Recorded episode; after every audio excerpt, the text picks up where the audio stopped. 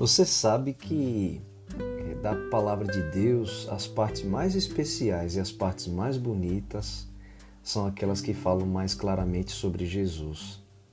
Na verdade, o objetivo da Bíblia é levar a gente a conhecer a Deus, especialmente conhecer a Deus por meio de Cristo, né?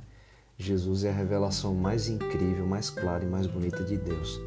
E mesmo quando esteve aqui na terra com seus discípulos, várias vezes Jesus fez questão de enfatizar que a Bíblia toda, na verdade, apontava para ele, né?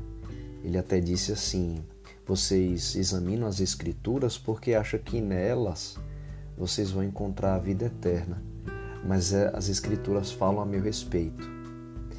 E nesse capítulo 42 de Isaías, que é o capítulo de hoje, a gente tem uma dessas revelações tão especiais sobre a pessoa de Jesus. O mesmo amor e o mesmo cuidado que Deus já tinha declarado em Isaías 41 reaparece aqui no capítulo 42, só que agora de uma forma mais ampla e ao mesmo tempo de uma forma mais concreta. A, a profecia sobre a libertação do seu povo, que em Isaías 41 aparece tendo ali como figura Ciro, que era um rei persa que mais, mais na frente, no futuro, ia levar a libertação do povo judeu do cativeiro da Babilônia. Nesse capítulo 42, esse libertador fica mais claro como uma profecia de dupla aplicação, também sobre Cristo, e incrivelmente destinada não só para o povo de Israel, mas agora para todos os outros povos, mesmo os que não eram judeus. E Deus diz assim, logo no versinho 1: Eis aqui o meu servo, a quem sustenho, o meu escolhido, em quem a minha alma se compraz. Pus sobre ele o meu espírito, e ele promulgará o direito para os gentios. Observe comigo que essa expressão que Deus colocou, o meu servo, e diz que a minha alma nele se compraz e sobre ele pus o meu espírito, é exatamente o cenário que ocorre no batismo de Jesus.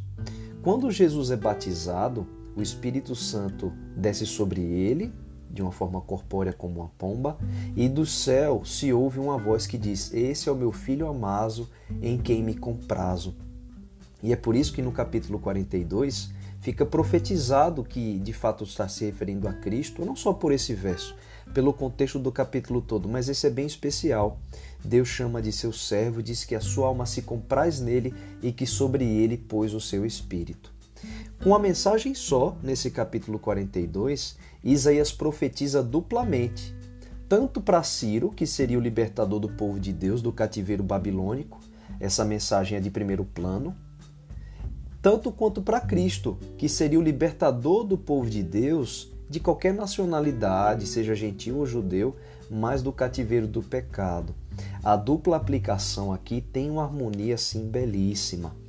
Isaías disse que esse libertador, sobre quem Deus poria o seu espírito, ele seria guiado pelo Senhor para ser, olha a expressão, mediador de uma nova aliança, para abrir os olhos dos cegos, para libertar da prisão os cativos e para livrar do calabouço os que habitam na escuridão. Esse está escrito nos versinhos 6 e 7.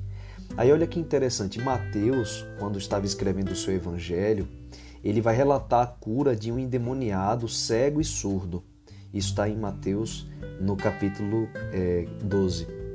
Mas quando Mateus vai trazer esse relato da cura desse endemoniado cego e surdo, ele, na verdade, cita antes Isaías 42, do capítulo de hoje.